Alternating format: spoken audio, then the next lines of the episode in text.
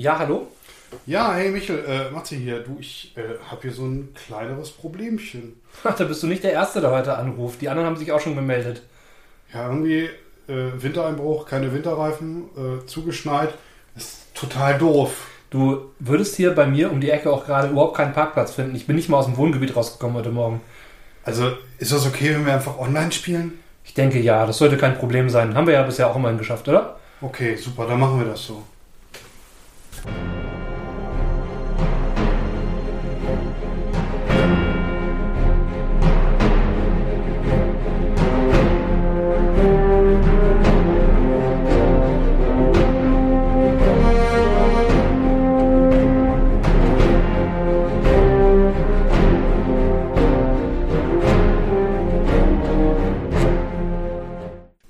Ja, äh, wir haben einen Aufruf öfters mal gehabt, dass ihr uns gerne auch mal zuschreiben könnt und äh, Themenvorschläge habt. Genau, und äh, da hat sich jetzt bei uns unter anderem das Radio Freies Erdrus gemeldet. Genau, Freies Erdrus. Also ich habe das mal gehört. Ähm, Das klingt für mich nach Perry Rodan. ich weiß nicht, Rodan oder Roden? Perry Roden, oder? Das können wir die Jungs auch gleich mal fragen im Interview, ne? Genau. Genau. Genau, das werden wir euch gleich bieten. Ähm, genau, ein paar, eine kleine Ankündigung habe ich aber noch zu machen. Ähm, beim letzten auf, bei der letzten Aufnahme ist ähm, uns das äh, beim Eclipse auspacken die zentrale Raumstation kaputt gebrochen. Ah, das, Ähm, äh, Das war, war, schon doof. Ja, ich habe mich dann bei Pegasus gemeldet beim Support und habe denen geschrieben, was passiert ist. Und ich hatte drei Tage später eine neue Raumstation bei mir zu Hause. Haben sie mir einfach mal so zugeschickt. Das ist natürlich schon total geil, ne? Das ist Kundenservice. Also Genau. nochmal ein kleiner Shoutout an Pegasus. Ihr seid super geil, wirklich. Ja. Nochmal danke dafür. Also sehr, sehr coole Sache. Jetzt aber zu unserem Interview. Hallo und herzlich willkommen hier bei uns im Podcast per Anhaltung Fantastik. Genau, der Christoph und der Alex vom Radio Freies Erdrus. Willkommen. Ja, hallo, hier ist Alex. Hi, Christoph hier. Vielen Ja, Dank ihr für die Einladung. Ja, sehr gerne. Gerne. Ihr habt euch Mögt ihr habt ein paar. Worte zu euch sagen? Alex. Alles klar. Ja, wir sind das Radio Freies Erdrus. Wir sind ein Podcast zum Thema äh, Perioden.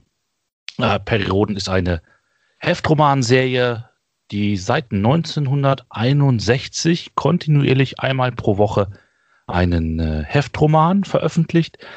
Das ähm, Format ist mittlerweile so ein bisschen aus der Zeit gefallen. Es kommt halt irgendwie aus den ne, Anfang der 60er, wo das damals sehr populär war.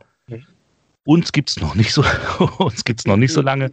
Wir sind seit knapp anderthalb Jahren dabei und äh, besprechen einmal im Monat so die letzten drei bis fünf äh, Romane der Serie, äh, quatschen so über das allerlei äh, drumherum.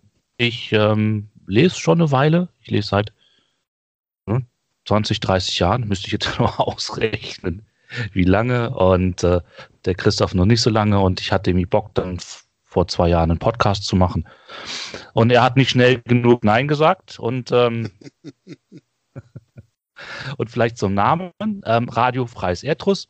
Erdrus ist ein Planet innerhalb der äh, Periodenserie. Also sagen wir mal, jeder, der Perioden ein oder zwei Jahre äh, gelesen hat, der, dem sind die Etruser schon mal ähm, untergekommen.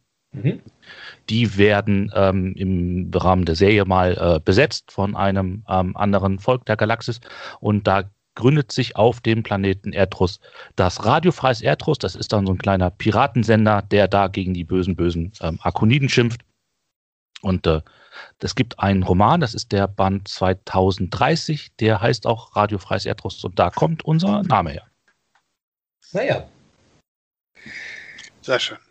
Wie seid ihr denn mh, zu Perry Rodan gekommen? Also wie habt ihr euer ersten, euren ersten Kontakt mit der Serie gehabt? Jetzt fange ich am besten auch wieder an, ähm, weil der Christoph ist, das baut nämlich tatsächlich in der Tat aufeinander auf. Ah, okay. Ähm, ich habe seit klein auf immer Fantasy, Fantastik, sonst irgendwas gelesen. Äh, ich glaube, mein äh, Wolfgang Hulban ist tatsächlich schuld ne, bei mir mit äh, Märchenmond. Das war ich zu einer meiner ersten ähm, Einstiegsdrogen in die, in die Szene und pendel dann immer so zwischen äh, Fantasy und Science Fiction hin und her. Bin auch äh, großer Tolkien-Fan und äh, habe immer diese Heftchen im, im ganz klassisch im äh, Supermarkt liegen sehen. Und irgendwann habe ich meine Mutter weich, weich gekocht und durfte mir dann ähm, einen kaufen. Das war die, der Band 3399. Ähm, also ein Zyklusende, wo also mhm. ganz viele große Fäden aufgelöst worden sind und so weiter. Ich habe irgendwie überhaupt nichts kapiert. Ähm, da die 60 Seiten gelesen, aber es war, äh, war eine geile Atmosphäre, es hat mich total äh, geflasht und dann bin ich halt dabei geblieben und ähm, groß gesagt Science-Fiction-Fan und irgendwie hatte ich auch nie groß Ambitionen ähm, aufzuhören und lese seit 1399, das war irgendwann in den frühen 80ern, seitdem lese ich Periroden. Und den Christoph habe ich kennengelernt, wir haben zusammen äh, World of Warcraft gespielt. Und ähm, die waren mal bei uns zu Besuch mit der Familie und er hat bei mir ähm, Perioden im Regal stehen sehen. Das ja, nachdem ich, nachdem ich kurz vorher auf äh, Phoenix war, das die Doku Periroda in Unser Mann im All gesehen habe. Das ist eine ähm, Doku, die wurde 2004, 2005 wurde die gedreht. Gibt es in zwei Fassungen, eine Kurzfassung mit 45 Minuten, eine Langfassung mit 90 Minuten. Die lief auf Phoenix, habe ich aufgenommen, fand erstmal den Titel interessant und dann hat mich die, die Story und die Idee dahinter hat mich dann gekickt. Und äh, auf dem Weg zu meinen Eltern hoch, die in, in Ostfriesland wohnen, waren wir bei Alex und Familie eingeladen zum Frühstück. Und dann habe ich dann so hinterm Frühstückstisch die, ja, bei Phil Spector würde es Wall of Sound heißen, bei ihm ist es die Wall of Books entdeckt äh, mit einem Haufen Perirodan Silberbänden ganz oben drunter und hatte mir dann drei MP3 äh, oder drei Audioboxen mitgegeben. Das war der Beginn des Zyklus Meister der Insel. Silberbände 20, 21 und äh, 22. Und da hat es mich dann gekickt. Hab dann bei Spotify habe ich die, die Hörspiele nachgehört, beziehungsweise habe dann mit dem äh, Sternenozean-Zyklus angefangen, dann die, die Hörspiele von Europa aus den 80ern und dann die Silberbände nachgehört. Ja, und äh, Sommer 2019 kam dann äh, von ihm die Anfrage, du hast nicht Bock. Mhm. Ja, und jetzt sitze ich hier. Mit einem um, ähm, Bildschirmhintergrund. Ja, ja. ja, ja Wir sprechen jetzt aber eher von dem klassischen Perry Roden. Äh, was haltet ihr denn von den Neobänden? Ähm, können wir nicht viel zu sagen, weil lesen wir nicht. Ähm, Neo ist in der Szene durchaus umstritten. Ich finde vollkommen zu Unrecht. Es hat einfach seinen Platz. Und ähm, die machen auch, glaube ich, einen ziemlich geilen Job, ähm, da die Autoren, Autorinnen. Ähm, also ich lese es nicht, weil ich lese auch ab und zu gerne mal was einfach, ich versuche einfach mal was nicht periodenmäßiges dann und wann zu lesen. Ich komme da einfach nicht hinter äh, hinterher. Ich habe damals die erste Staffel damals äh, mitgelesen, fand die ganz cool. Ich finde das auch wirklich ein, ein faszinierendes, faszinierendes Konzept, äh, komme aber nicht hinterher. Ähm, deswegen ist das bei uns äh, kein Thema. Ähm, ich weiß, dass es Fans gibt, da ist das so ein rotes Tuch. Ähm, das finde ich Quatsch.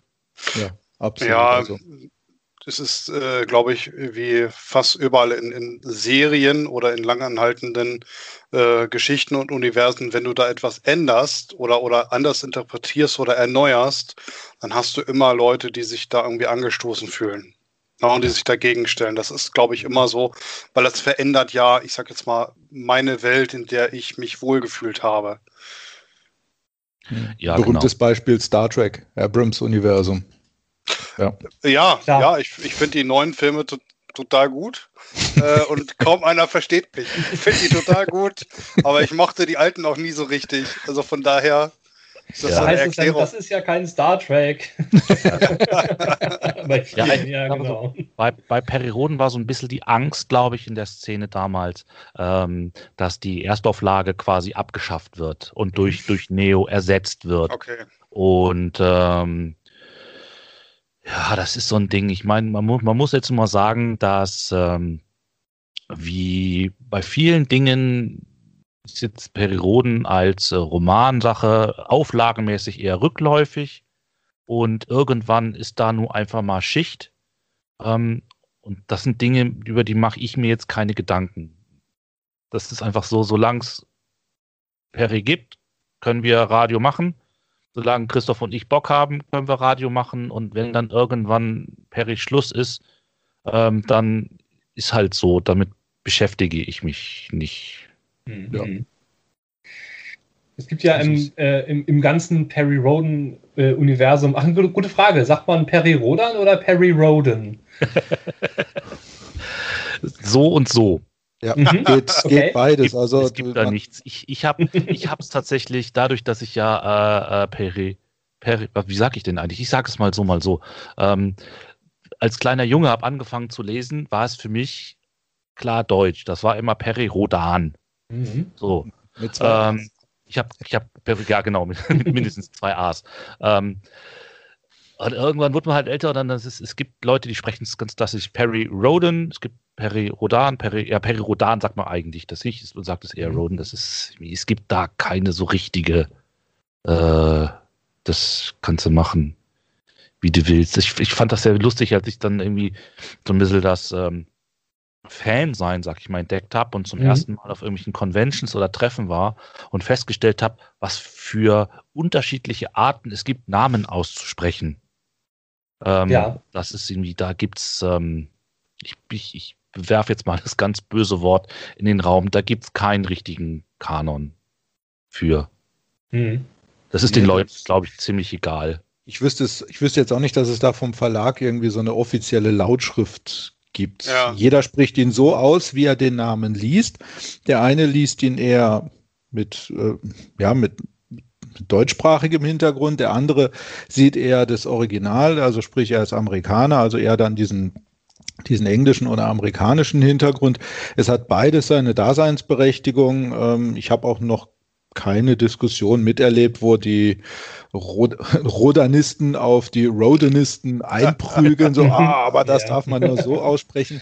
Ähm, sie wählen auch die, muss man dazu sagen, sie wählen auch immer die Namen so aus, dass mehrere Aussprachen möglich sind und so, dass jeder für sich seine eigene Aussprache finden kann. Mhm. Wobei wir hatten dann ähm, einmal einen Namen, das war die, die Gri oder Grey O'Shannon. Ähm, da habe ich dann meine Frau gefragt, weil die nämlich Keltologie studiert hatte, wie man denn diesen ah, ja. Namen ausspricht. Und sie irgendwie ganz fluchend dann eine halbe Stunde, dreiviertel Stunde lang irgendwelche Lexika gewälzt hat und gesagt hat, den Namen gibt es so nicht. Und ich so, das ist, ist, er steht da aber. Also. Genau, siehst du, guck mal, da steht da. Me meist, meistens, Meistens bin auch ich für die Namen zuständig bei uns. Ja. Naja. Ja, genau. Ähm, es gibt ja in dem ganzen Bereich Perry Roden, das ist ja mehr als nur die Serie, und dann gibt es ja noch ganz viele andere Sachen. Also es gibt ja zum Beispiel auch das Perry Roden Rollenspiel ähm, und äh, das ja quasi auf den Midgard-Regeln äh, ja, basiert. Habt ihr da Erfahrungen mitgemacht oder?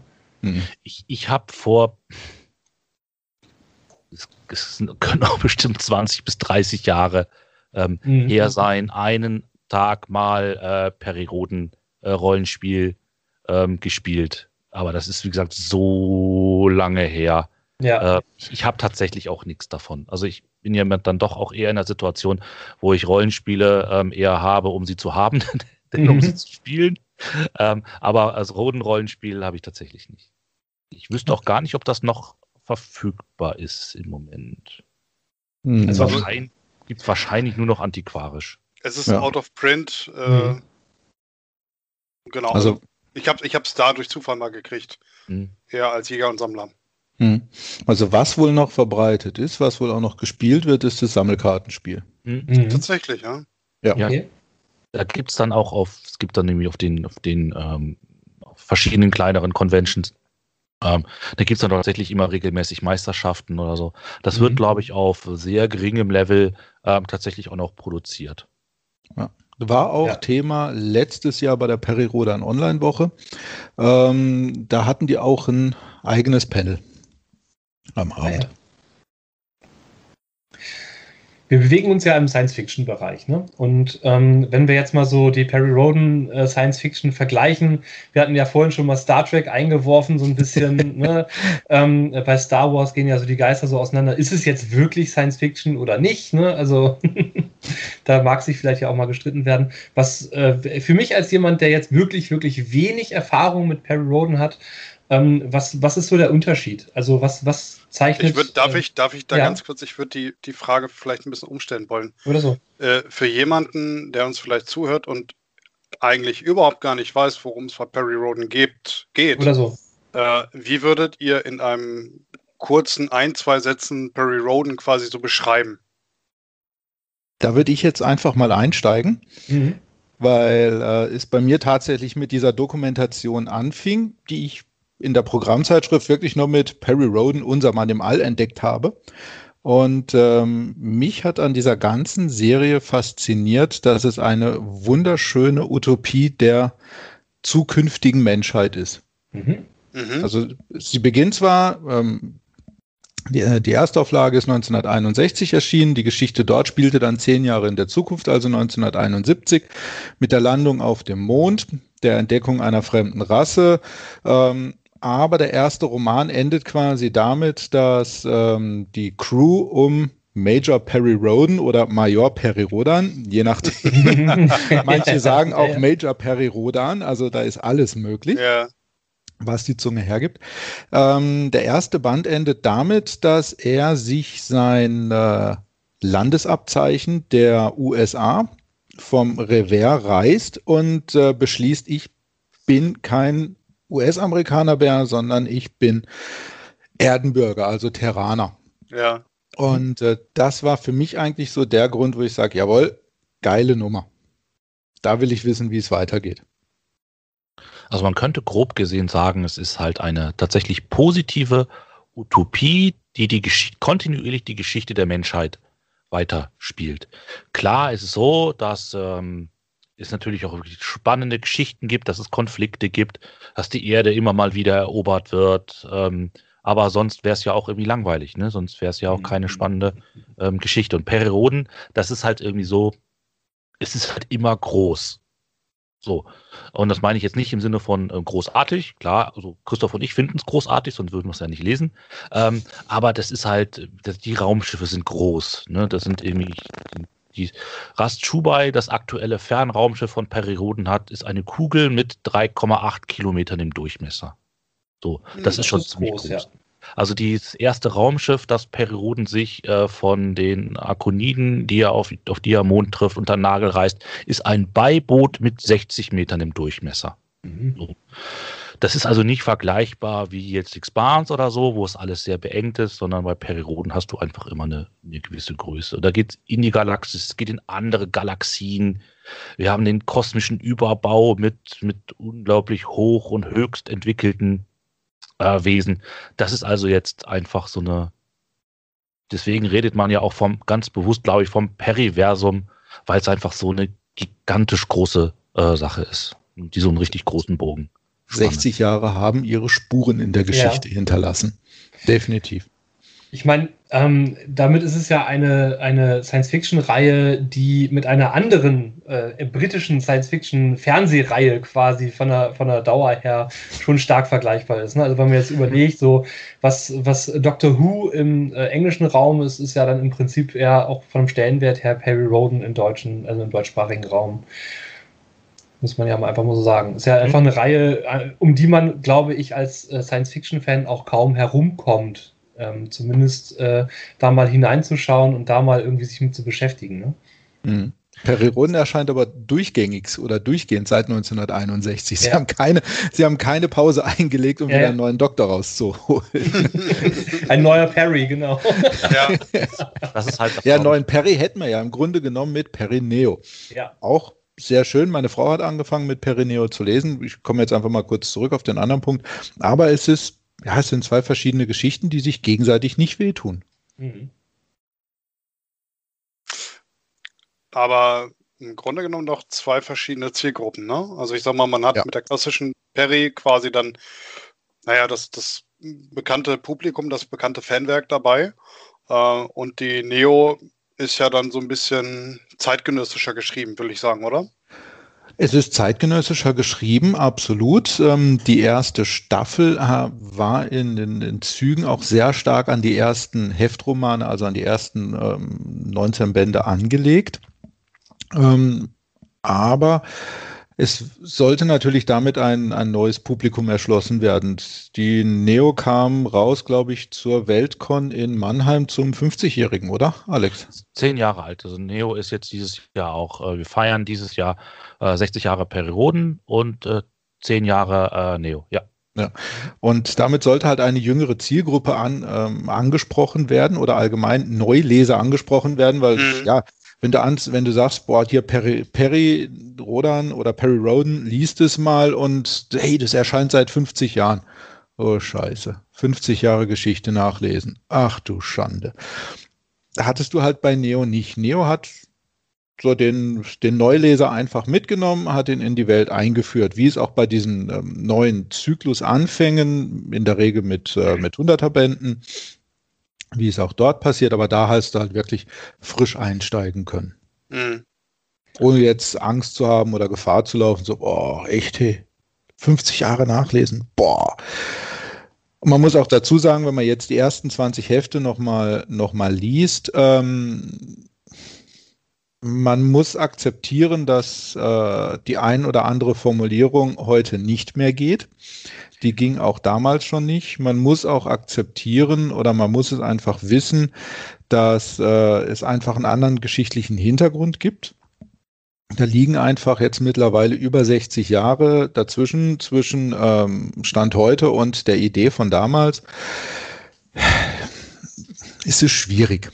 Es war nicht alles gut damals. Nein, nein, es gibt Bände, die sind gut gealtert, wie jetzt äh, Band 1. Unternehmen Stardust. Es gibt Bände, die sind definitiv überhaupt nicht gut gealtert. Vielleicht da irgendwie mal ein kleines Beispiel. Es gibt irgendwie aus den ersten 20 ist es, ich weiß gerade nicht die Nummer.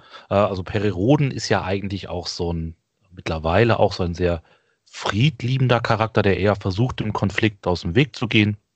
Und in einem der ersten 20 Bände schaffen es dann eine, glaube ich, ein, ein, ein, eine Gruppe russischer Soldaten auf die Venus und die werden von Periroden da kurzerhand einfach weggemäht. Mhm. Das wäre etwas, was heutzutage einfach nicht mehr äh, so in der Form funktionieren würde. Aber das ist, es ist wichtig, dass sich die, äh, gerade solche Zyklen, solche, solche Geschichten auch äh, so ein bisschen mit der Weltgeschichte und mit der Wahrnehmung halt auch einfach entwickeln. Ne? Also von, also sowohl von der Sprache als auch von dem Verhalten äh, wie er sagt, dass ähm, man muss ja mit altern. Ne? Also ich sehe das, ähm, ich, ich, bin von der Jugendzeit irgendwie so ein bisschen bei John Zinkler hängen geblieben. Ne? äh, auch sehr geil. auch sehr geil, aber äh, wenn man die, die alten Stories von früher noch kennt, dann sind die aus heutiger Sicht entweder echt trashig oder teilweise auch, auch tatsächlich heftig. Ne? Mhm. Ähm, aber sie sind alle unterm Strich schlecht gealtert. Ja, sowohl von der Sprache, von den Effekten. Das kannst du dir, also ich kann es mir nicht mehr anhören. Ich habe das teilweise mal gemacht. Ähm, das ist nicht gut. Ja, äh, auch vom, vom, also auch die Hälfte vom Schreiben her. Damit kannst du heute keinen mehr anlocken das ist kein Wunder, dann, dann stirbt so eine Serie natürlich. Ne? Mhm. Und die haben ja dann auch irgendwann die Edition zu 2000 gemacht und haben jetzt noch eine andere Version rausgebracht. Äh, deshalb hatte ich vorhin auch so interessiert, sagen wir mal, bei der äh, wegen Neo hinterfragt, ne? Mhm. weil ich wäre definitiv ein Kandidat, wenn ich mich dafür interessieren würde, dass ich eben nicht mit der klassischen Serie anfangen würde, weil wie gesagt 50, 60 Jahre nachlesen, I'm so sorry, nein. Ähm, dann doch eher die Neo-Variante. Jetzt muss ich aber da jetzt äh, mal kurz sagen, Neo ist jetzt natürlich auch schon zehn Jahre alt. Ähm, die geht jetzt auf Band 250 zu. Also insofern, mhm. auch da ist es irgendwo so. Und ähm, das ist auch immer so die Sache, ähm, man muss nicht immer alles wissen. So, das heißt, ähm, ich habe auch, auch ich habe tatsächlich noch Lücken, die ich irgendwo irgendwie nicht gelesen habe, die ich im Laufe der Jahre noch nicht geschlossen habe. Und ähm, das war auch damals einfach, also als ich angefangen, ich habe einfach angefangen zu lesen und war dann drin. So, und heutzutage gibt es die, die Peripedia, wo man dann im Prinzip verschiedene Sachen ähm, nachlesen kann, wenn man irgendwie einen Namen irgendwie nicht verstehen möchte oder sonst irgendwas. Und wenn mich einer fragen würde, ja, aber ich habe keinen Bock, 50 Jahre nachzulesen, dann, dann würde ich einfach sagen, lass es. Dann ja. lies einfach, lies die Gegenwart, hab Spaß dran. Wenn du das Gefühl hast, oh, jetzt will ich aber gerade wissen, was jetzt der Begriff Chaotarchen bedeutet. Ne? Peripedia.de, liest nach und dann weiter und hab Spaß an der Sache. Also insofern. Klar, das ist natürlich toll, dass es sowas gibt und dass sowas gepflegt wird. Mhm.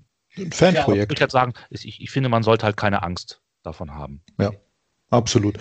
Egal mit welchem Heft man einsteigt, die erst, ich würde mal sagen, äh, oder mit welcher Nummer man einsteigt, ich würde mal sagen, so die ersten zwei, drei Hefte stehst du eh da teilweise wie der Ochs am Berg, weil die irgendwelche technischen Begriffe um die Ohren fliegen, wo du denkst, hä, was, wie, wo? Was wollen die von mir? Dann werden ähm, teilweise Situationen geschildert ähm, oder Settings geschildert, wo es dann auch, wo du einfach damit leben musst. Du wirst langsam an die Serie herangeführt, je nachdem, nach Zyklusbeginn passiert es ein bisschen schneller oder ein bisschen langsamer, aber es ist nicht so, dass du ähm, komplett wieder Ochs am Berg stehst, wenn du an dem Thema interessiert bist. Du darfst nicht erwarten, nach dem ersten Heft gleich alles zu, alles zu kennen, alles zu verstehen, definitiv nicht. Wie gesagt, da liegen jetzt mittlerweile 60 Jahre dazwischen. Aber wenn du an dem Thema interessiert bist und ich würde mal sagen, so, zwei, drei Hefte dran bleibst, dann hast du eine Chance, wunderbar in die Handlung reinzufinden, dich äh, in dem Universum zurechtzufinden und hoffentlich auch Gefallen daran zu finden. Wie sind denn die äh, Hörspiele? Es, welche genau? Es gibt, es gibt mehrere. Es gibt ähm, zwei von Europa. Das eine ist aus den 70ern. Das sind vier Planetenromane, die äh, vertont wurden. Sehr, sehr schlecht gealtert. Mhm. Ähm, mit Sicherheit damals eine eher teurere Hörspielproduktion. Aber ich habe es mir angehört, hat keinen Spaß gemacht. Dann gibt es ähm, eine Hörspielreihe von Europa, ähm, die behandelt die ersten ähm, 19 Romane. Unter anderem mit, ähm, ach, jetzt fällt mir dein Name nicht ein, Horst Jansson als ah, ja. hm. Perry Roden. Okay. Ähm, ist gut, um, ist gut umgesetzt. Man merkt, dass es aus den 80ern ist. Ähm, für mich war es jetzt aber, das ist jetzt mein persönliches Empfinden, ich persönlich fand es jetzt nicht so gut, weil mir Perry Roden da zu militaristisch rüberkommt. Mhm. In seinem, Sprach, äh, mit seinem Sprachstil etc. Ähm, dann gibt es den Sternenozean-Zyklus. Das ist 2003, 2400 oder 2300, Alex. Welcher war das? ähm, du bist der Junge hier, du musst das wissen. Ich ähm, muss das wissen. Irgendwo in der Region. Also irgendwo in, irgendwo in der Region. Das sind ähm, 40 Hörspiele. Das ist ein kompletter Zyklus, der, ähm, der ver vertont wurde quasi. Mhm. Unter anderem mit äh, dem Synchronsprecher von Michael Douglas als Atlan. Sehr, sehr geil. Wirklich, auch wenn du überhaupt keine Ahnung hast von dem Ding, kannst du reinhören. Ähm, dann gibt es noch diverse andere Hörspiele und dann natürlich noch für diejenigen, die jetzt weniger Hörspiel möchten, sondern eher Richtung Hörbuch, gibt es die Silberbände. Das heißt, ähm, eine Anzahl X an Heftromanen wird zu einem Silberband zusammengefasst, gibt es kleinere inhaltliche Korrekturen ähm, und die kann man entweder kaufen, die Silberbände, oder man kann sie sich vorlesen lassen. Gibt es als Hörbuch. Zwischenzeitlich hat der, der, Sprecher gewechselt, ganz am Anfang war es Josef Tratnik. Wunderbar, sehr schön. Mhm. Wobei man dazu sagen muss, dass die Silberbände der Serie so ein bisschen hinterherlaufen. Das ist so, so quasi ja. eine Nachauflage glaube ich, die sind jetzt mit dem aktuellen Silberband irgendwo im Bereich 12, zwischen 12 und 1300. Während die erste Auflage ja jetzt gerade mhm. über die 3100 gehüpft ist. Das ist also, wie gesagt, so eine Nachbearbeitung, die da ganz gemütlich ähm, hinterher dackelt. Die ja, sind die auch noch nicht so, so alt. Die sind, glaube ich, die werden jetzt erst 40, die Silberbände. ja, aber, aber es ist tatsächlich so, dass, also ich habe den Sternozean nur gelesen, nicht gehört. Ähm, aber das ist, glaube ich, so das Ding. Sondern wer jetzt irgendwie Hörspiel interessiert ist und sagt, auch ich würde ich mich gerne mal an Perioden ähm, rantasten, ist das, glaube ich, so das Ding äh, to listen. Ja. Hab, habt mhm. ihr, also ich meine, ihr seid ja schon eingefleischte äh, Fans und ihr behandelt ja auch quasi dieses eine Thema. Habt ihr irgendwo mit dem Verlag auf irgendeine Art und Weise Berührung, also irgendwie Kontakt? Kriegt ihr da irgendwie Support, Material oder äh, irgendwie einen Austausch oder sowas? Ähm, Support nicht direkt in der Form. Also es ist nicht so, dass wir da jetzt irgendwas äh, regelmäßig gesponsert kriegen, aber ist jetzt zum Beispiel so, dass wir zu unserem einjährigen Geburtstag da mal angefragt haben und haben gesagt, hier, wie sieht's aus? Äh, wir würden gerne Kleinigkeit verlosen und da haben wir eine schöne, sehr schöne Geburtstagskiste ähm, geschenkt gekriegt. Ähm, da ist der Verlag also äh, durchaus äh, spendabel. Und die sind eigentlich, und ich denke, das ist, macht Periroden aber auch aus, wie, glaube ich, keine andere Sache, was natürlich jetzt auch den Vorteil hat, dass es sich jetzt um eine deutsche Produktion handelt. Die wissen schon, wie sie ihre Fans zu behandeln haben. Also die Serie ist wirklich schon sehr, sehr, sehr nahbar. Und wenn ich jetzt irgendwie einen Autoren anschreibe und sage, du, ich habe da mal eine Frage zu dem und dem Roman, dann ist die Wahrscheinlichkeit sehr, sehr hoch, dass ich da eine, auch eine ähm, angemessene Antwort kriege.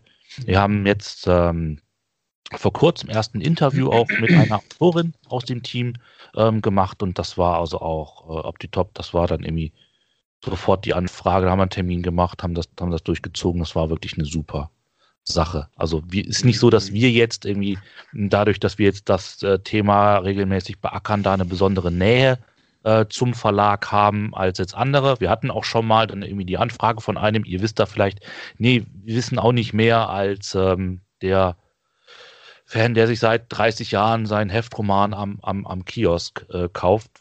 Wir verfolgen im Moment auch äh, pandemiebedingt verschiedene Dinge im Netz etwas stärker als jetzt zu anderen Zeiten. Da beziehen wir unsere Infos her. Und wenn, wenn dort in einer offenen Runde ein Autoren so ein bisschen was ähm, von sich gibt, dann kriegen wir das mit, aber auch nur, weil wir halt einfach da sind und nicht, weil wir irgendwie eine besondere äh, Position haben. Ja, also den einzigen wirklichen Berührungspunkt, den wir mit dem Verlag haben, ähm, beruht auf dem Namen. Dadurch, dass äh, unser der Name unseres Podcastes oder unseres kleinen äh, Projektes auf einem Romantitel der Erstausgabe beruht. Mhm. Hat der Alex ja vorhin gesagt, äh, Roman 2030 von Robert Feldhoff. Haben wir uns, haben wir offiziell beim Verlag angefragt, ob wir den äh, Namen verwenden dürfen und haben dafür die Freigabe gekriegt. Mhm. Weil der Verlag Pavel Möwig, der die Serie ähm, seit 1960, seit, seit 61 rausgibt, der gehört mittlerweile zum, äh, oder schon eine ganze Weile zum Bauer, zum Bauerkonzern. Ja, und so ein mhm. Stück bedrucktes Papier, wo drauf steht, ihr dürft, ist dann doch immer noch recht angenehm äh, in Zeiten, wo Leute sehr schnell mit irgendwelchen Urheberrechtsnamens oder sonst was Verletzungen mit einem mhm. bösen Anwaltsschreiben kommen. Ja, das geht ganz schnell. Ja. Muss so vorsichtig sein. Ja. Da ihr ja auch, ihr seid ja auch ein, ein Hobbyprojekt und äh, verdient ja nicht euer Geld damit. Ne? Und ich glaube, ähm, dass Verlage oder viele Verlage in dem Bereich dann auch so ein bisschen ähm, gnädiger oder freundlicher sind, gerade wenn sie eben der, auch dem, dem Fandom so nahe sind, ähm, als das eben bei einem, keine Ahnung, finanziell äh, lukrativen Projekt wäre ja, also gut verdienen wollen. Ne? Ähm, du hast ja vorhin gesagt, du bist, äh, du hast zwei Kinder. Alex hat einen Sohnemann, ich habe einen Sohnemann. Mhm. Matthias, ich weiß jetzt nicht, wie es bei dir familiär ist. Ist unterwegs. August. Ist, ist, ah. ist unterwegs, aber jeder mhm. von uns war mal jung. Jeder kennt von uns diese lustigen kleinen dänischen Klemmbausteine. Mhm. Ja, ja. Ja, das, äh, die sind ja momentan oder schon seit geraumer Zeit sehr schnell mit der juristischen Keule unterwegs, genau. Aber, aber mhm. jetzt gerade wieder ganz bitterböse. Ja, äh, hält, der, nicht, hält der Steine. Hält der ne? Steine. Ne? Mhm. Ja, Cumin. Ja. ich, ich, baue gerade, habe gerade etwas von Sembo gebaut. ja. Ja, ja aber das war, genau. Das, das, war auch tatsächlich so. Ich hatte damals mit dem Klaus Bollhöfener vom äh, der Marketingabteilung äh, Kontakt. Mhm. Ähm, wenn ich jetzt sage, den kenne ich von früher, heißt es nicht, dass wir alte Buddies sind, sondern den, man hat sich einfach, die Fanszene ist klein, man hat sich vor vielen Jahren äh, mal getroffen. Ich fragte dann mal nach und er sagte, ja, kein Problem. Dann hat mhm. er gesagt, schreibt uns eine offizielle Anfrage, dann antworte ich dir offiziell äh, darauf, dann habt ihr es quasi schwarz auf weiß. Wenn ich denn mal nicht mehr da bin, ist jetzt auch nicht mehr der aller, allerjüngste.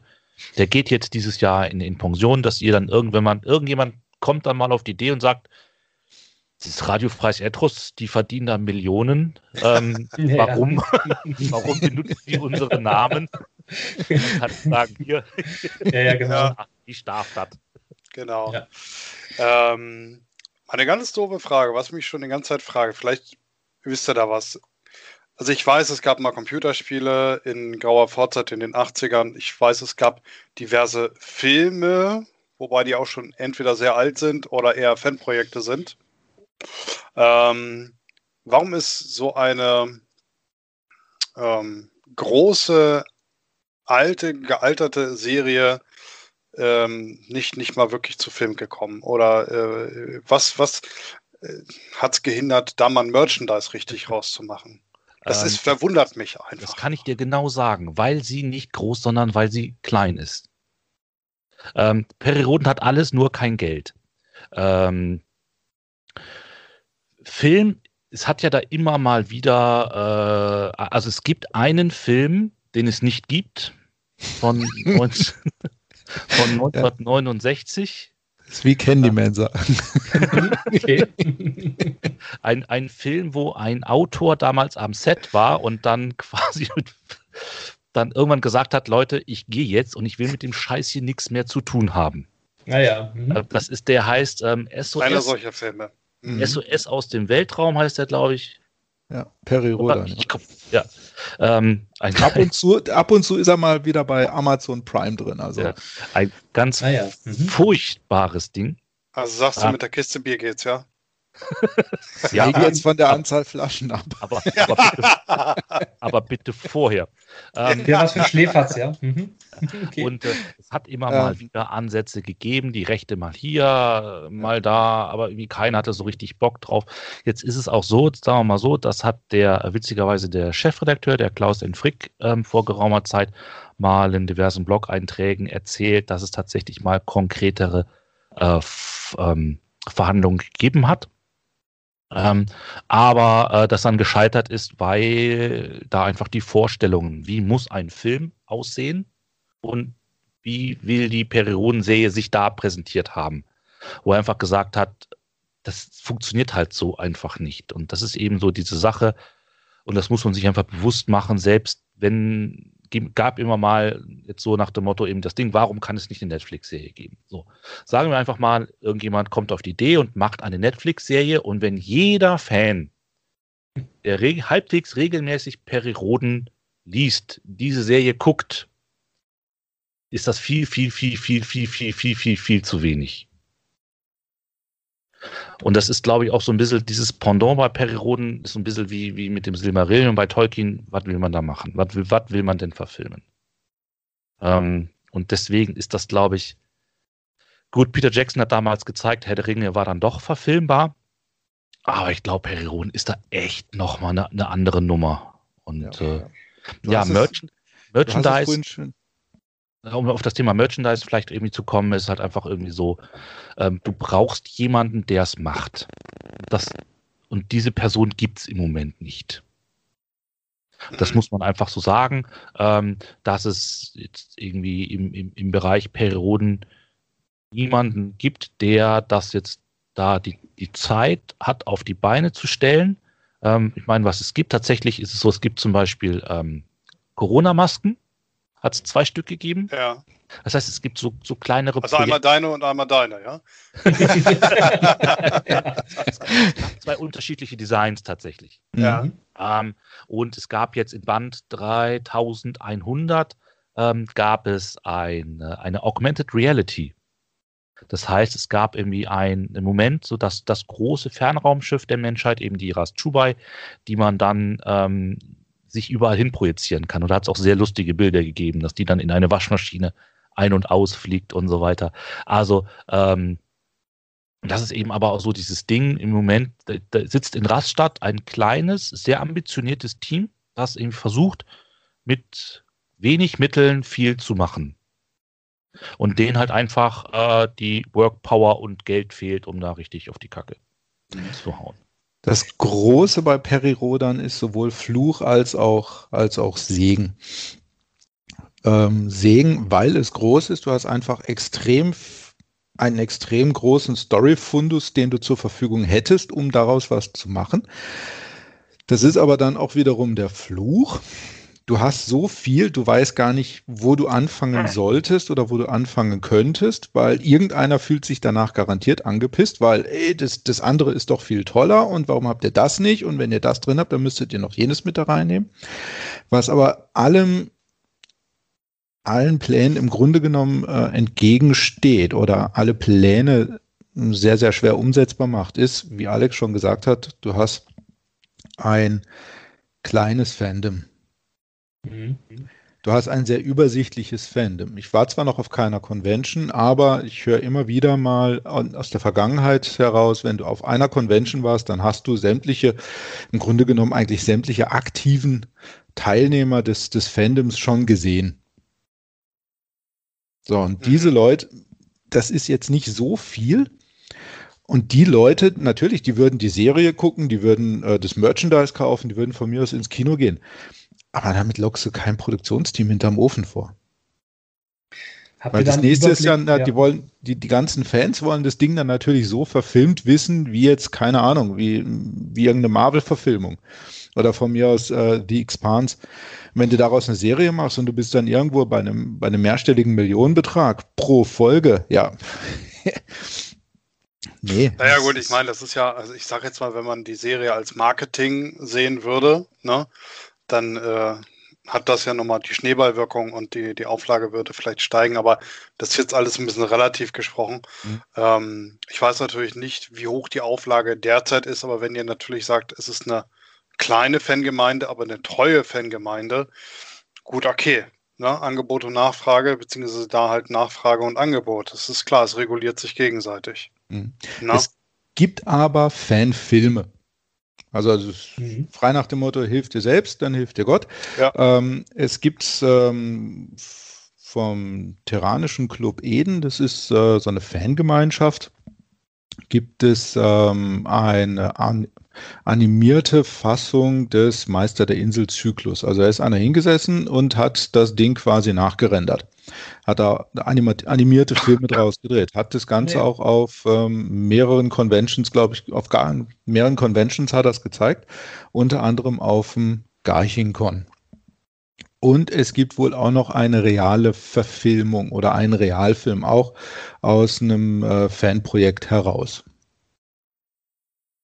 Also da ist das Fandom schon ähm, aktiv, da ist das Fandom auch ähm, interessiert und auch erfind, äh, erfinderisch, aber für die, für die ganz große Nummer, ähm, ja, da, da reicht's nicht. Man, man erinnere sich an die John Sinclair-Serie, die in den hm, 90ern. Bitte nicht.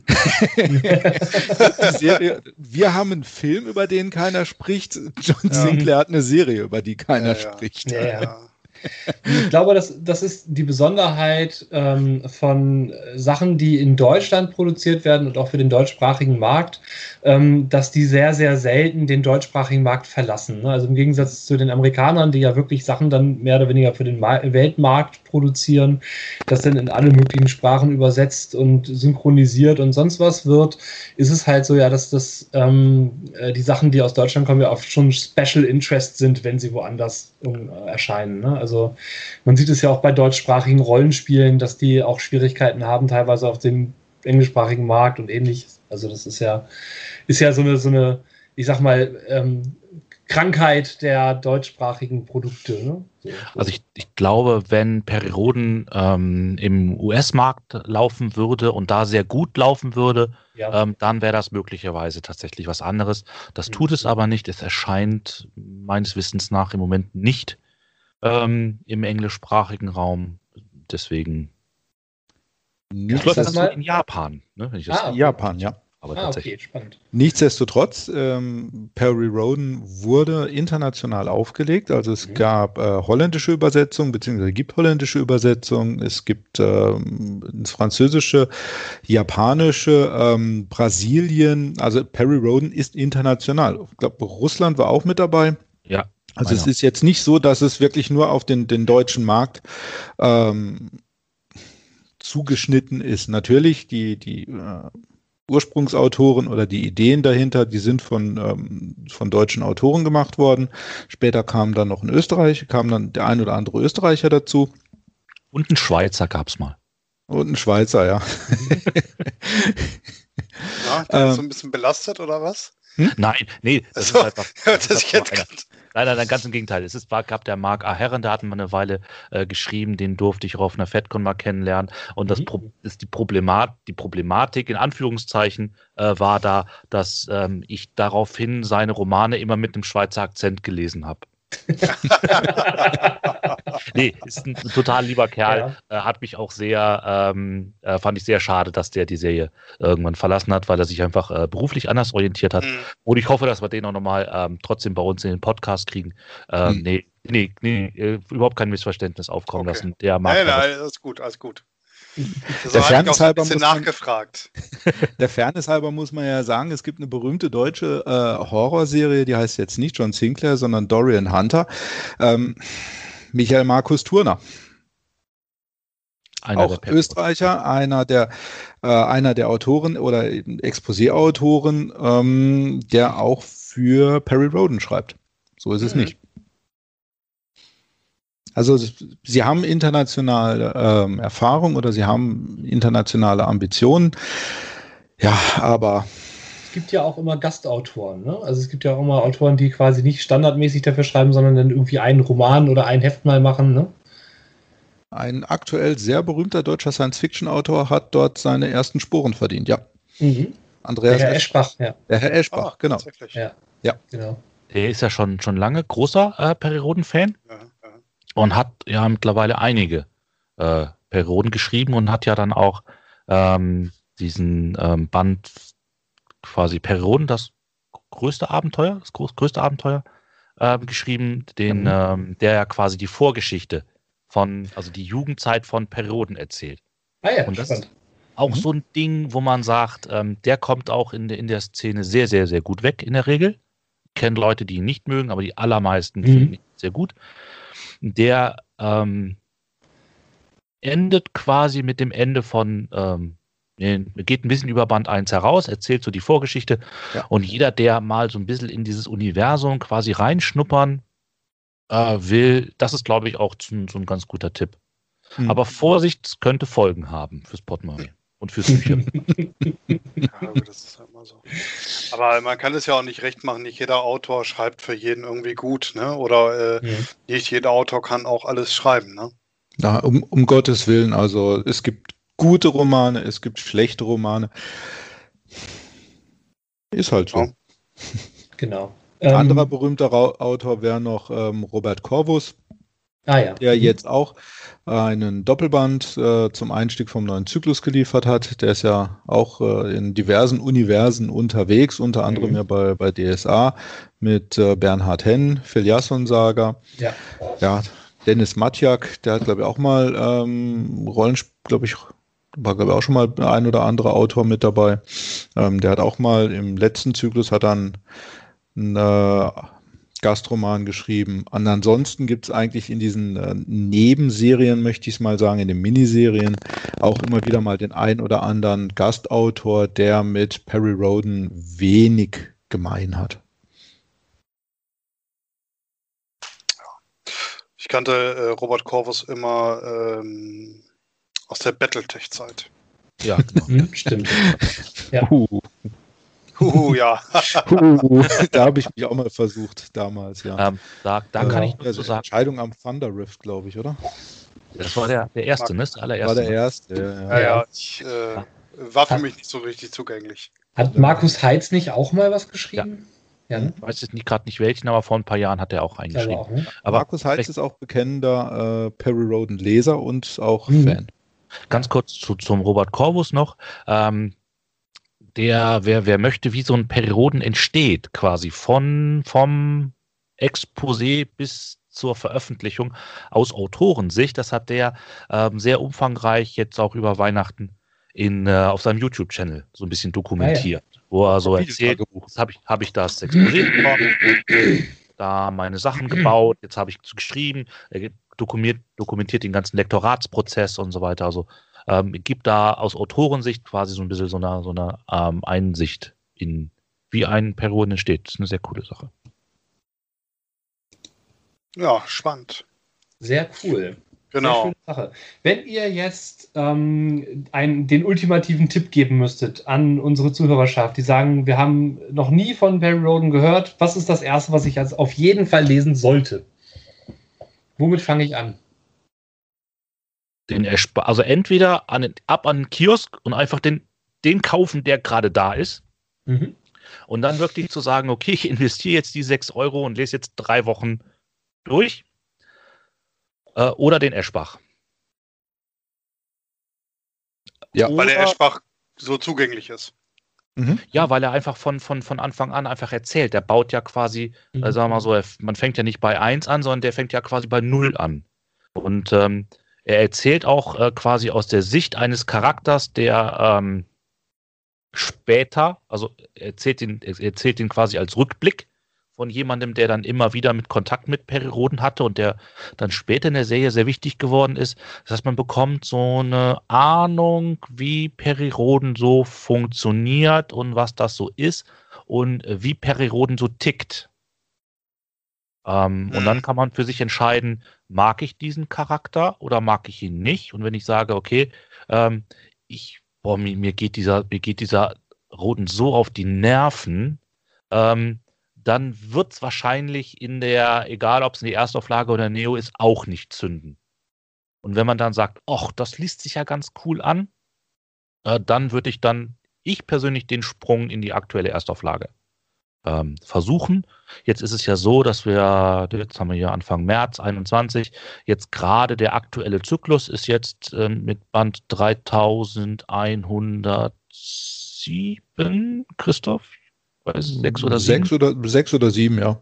Mhm. Ähm, noch nicht so alt. Und das ist eigentlich, eigentlich ein ganz guter ähm, Einstieg ähm, in, in, die, in die Periodenwelt. Und sie schaffen, denke ich, ganz aktuell eigentlich auch einen ganz guten Spagat zwischen ähm,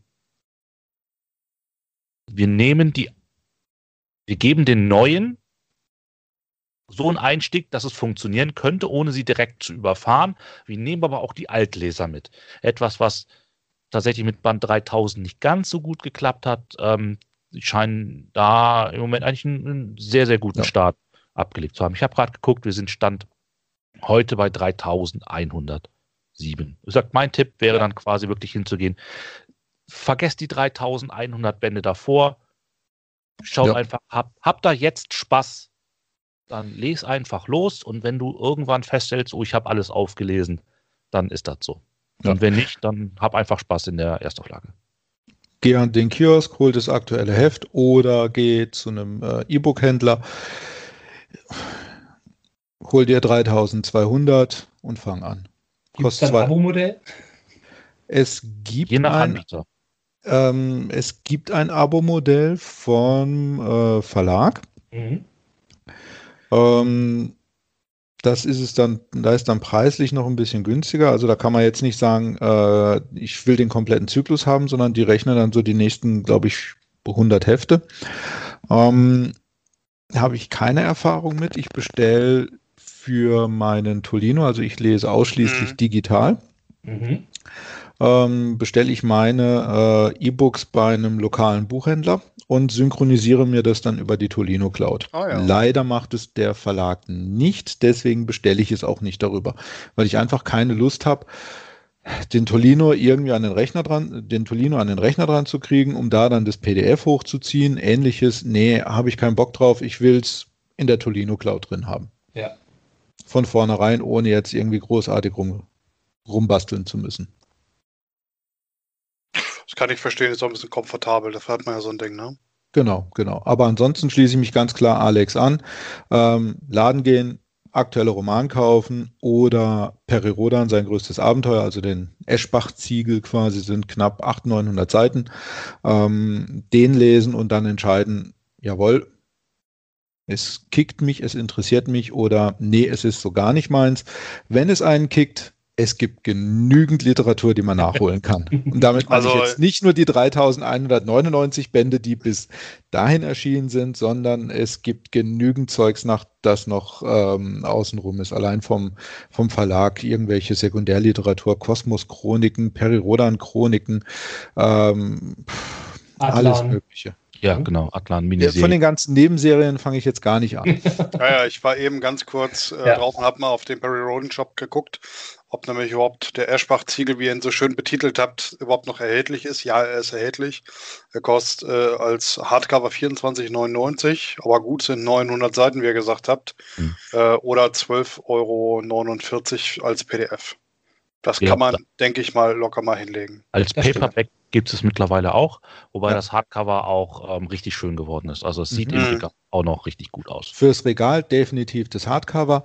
Ähm, ab und zu ist er auch bei, als E-Book bei ähm, Thalia äh, beziehungsweise bei den Tolino-Händlern dann auch im Angebot. Mhm.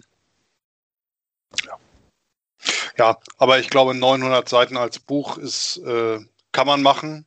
Mhm. Aber als PDF ist es irgendwie leichter. Trägt sich nicht so schwer. Ja. Leichter, ja. Also E-Book-Reader ja, sind da schon echt ein Vorteil. Also ja. grundsätzlich, grundsätzlich, bin ich ja ein sehr großer Papierfan. Ähm, aber Perioden lese ich seit vielen Jahren nur noch als E-Book. Das ist halt einfach ähm, eine Platzsache. Also das ja, ist irgendwie. Ich kaufe mir die, ähm, die Jubiläumsbände, also die 50er und die 100er. Und ähm, habe natürlich auch diverse Ausgaben von unserer 2030 liegen. Ja. Aber ansonsten, ja. was Perioden anbelangt, habe ich einfach keinen Bock mehr auf Papier. Und seit dem Podcast noch weniger, weil ich ja dann auch irgendwie dann mir dann auch wie Notizen mache oder dann äh, Markierungen mache und da ist das E-Book halt einfach äh, super für. Ja. Ja, super. Wunderbar. Ja, dann haben wir jetzt eine ganze Menge über Perry Roden erfahren. Ähm, ich muss mal schauen, ob ich diesen Eschbach-Ziegel mal, mal, in nicht so ziegeliger Form digital mir äh, besorge. Und ich glaube, ich werde mir das mal durchlesen. Also Eschbach habe ich gerne gelesen bisher und von daher äh, könnte das ein guter Einstieg sein. Ich habe jetzt auch den letzten von ihm gelesen, eines Menschenflügel, war da auch sehr begeistert mhm. wieder von. Also Eschbach ist ähm, auch abseits von Perioden echt eine Nummer und ja ich, ich finde, er hat da auch einen sehr, sehr guten Job gemacht. absolut, absolut. Auch Teufelsgold von ihm ist sehr gut. Also. Kann ich nicht beurteilen, habe ich nicht gelesen. Ähm, aber gut, es gibt so viel zu lesen, man kommt da manchmal nicht hinterher. Me ja, man rechnet ja auch irgendwann nur noch in Metern oder in Billies, ne? ja, mein, mein, mein Stapel ungelesener Bücher ist auch irgendwie erschreckend. Ja. ja, ja. ja so ich sehe nicht, er ist auf dem Tolino drauf. ich bin ja dann auch so einer, der dann zieht sich ein dickes Buch raus und fange es an zu lesen und dann sehe ich diese Lücke im Regal. Und dann gehe ich in den Buchladen und kaufe drei Bücher, die nicht in diese Lücke passen. Mhm. Dann brauchst du ein neues Regal, dann hast du wieder Platz. Ja, ja. Und dann musst du wieder Bücher kaufen. so ist es. Und, und, deswegen, das ist halt auch so ein Ding eben nochmal, wie gesagt, deswegen lese ich kein Neo, weil ich aber sage, ähm, ich versuche halt dann auch gelegentlich einfach mal. Ich habe jetzt ähm, letztens ein Buch gelesen in, in der Avatar-Reihe, also jetzt nicht die, nicht die blauen ne, mit den Schwänzen, sondern die Legende von Aang. Ähm, da habe ich irgendwie zwei Wochen für gebraucht. Das ist ein Ding, habe ich früher in zwei Tagen weggehauen.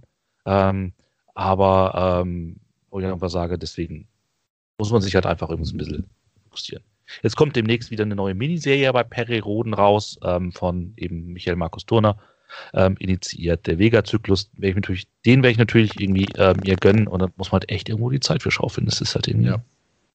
Ich habe auch so viele Bücher irgendwie angefangen, will sie weiterlesen. ja. First World Problems. Genau. Absolut. Richtig, absolut. Ja. Haben wir auch eine Folge zu gemacht. Ich, ich dachte auch gerade dran, unser Pile of Shame. Stapel der Ehre, bitte. Stapel der Ehre. Ja, nein, nein, nein. Ich habe es immer Häufchen der Freude genannt. die wollen wir nicht sehen. Ich weiß ja, nicht, an was du da denkst. Da kommen ja dann auch irgendwie dann die Watchlisten dazu. Da habt ihr ja auch, da sprecht ihr ja auch öfters drüber. Also insofern, ähm, irgendwo muss man sich einfach beschränken. Ist halt never ending story, aber es kommt ja immer was Neues dazu. Na? Gut, aber wunderbar. Ich habe mir Bitte. übrigens auf eine eurer äh, Leseempfehlungen hin das Buch gekauft. Und zwar, das war in Folge, war das 16, äh, Sour Sea Seaman.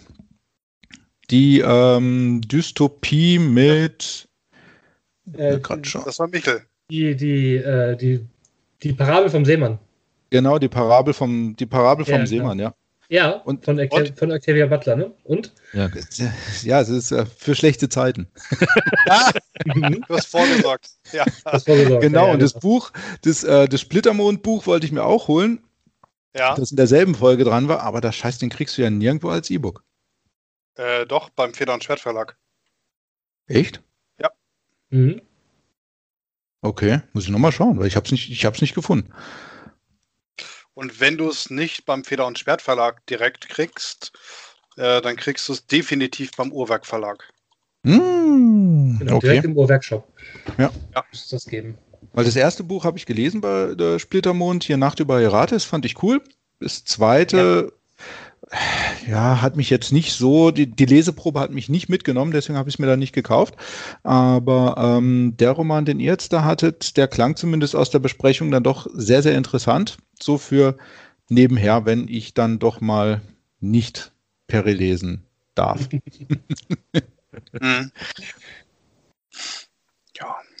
Dinge, die wir lesen, Dinge, die wir hören, die, Dinge, die wir sehen. Zeit. Wir bräuchten mehr Zeit. Weniger arbeiten, mehr lesen. ja, genau. Wenn wir alle Rentner sind, dann. Ähm, genau. Genau. Ich freue mich endlich, wenn die, das ist ja eines der großen Dinge, wo ich mich freue, neben, äh, dann, wenn die Pandemie mal rum ist, neben mal Leute wieder irgendwie anfassen zu können ähm, und zu Gesicht zu bekommen, ähm, dass ich mal wieder Zug fahren kann, weil im Moment ich mich dann doch lieber aufs Auto konzentriere. Dann, das ist eben im Prinzip mhm. tatsächlich auch so eine große Lesezeit. Ne? Zug, ne? gerade das E-Book raus, zack, kannst du Peri lesen. Okay, ja, ich, äh, da ich primär Auto fahre, geht das bei mir flöten.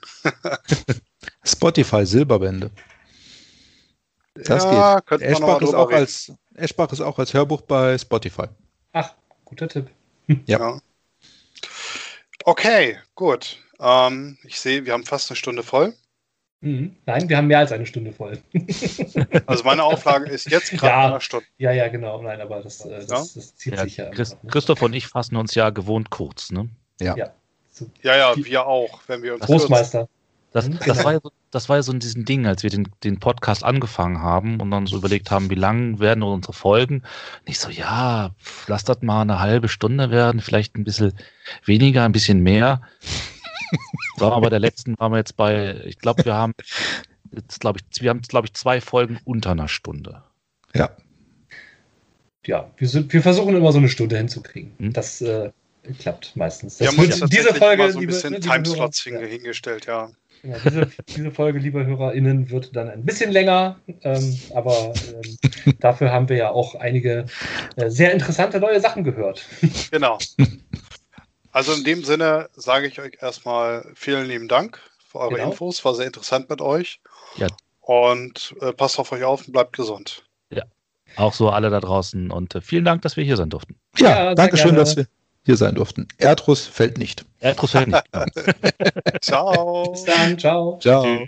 Ja, danke für das kleine Interview. Ich hoffe, es hat euch gefallen und ähm, ihr hört auch mal bei unseren Freunden vom Radiofreies Erdrus Podcast hinein und äh, solltet ihr uns beim äh, Radiofreies Erdrus gehört haben, dann freuen wir uns, euch hier auch bei uns begrüßen zu dürfen. Ja, ich fand es sehr informativ. Mhm. Also mein Perry Rogan kannte ich ja nun von früher noch viel, aber naja gut, die Jungs haben sich halt auch gekannt, ne? Ja, auf jeden Fall. Cool. Vielleicht, vielleicht lese ich mir doch mal so den einen oder anderen Roman durch. Ich habe da ja wirklich bisher einfach keine Ahnung von gehabt. Ähm, ich habe einmal das Rollenspiel gespielt, aber...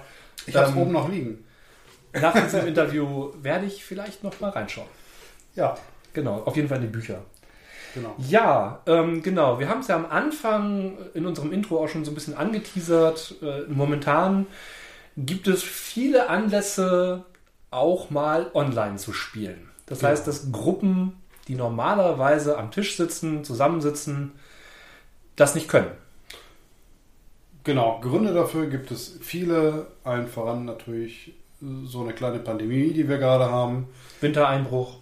Wintereinbruch oder auch einfach mal logistische Probleme oder technische Probleme, sprich äh, Auto nicht zur Verfügung. Äh, die S-Bahn fahren jetzt zurzeit sehr unregelmäßig. Ja. Die Kinder ähm, wollen nicht ins Bett. Die Kinder wollen nicht, ich habe auch keine, also viel lange hatte ich keine Kinderbetreuung. Ne? Ja.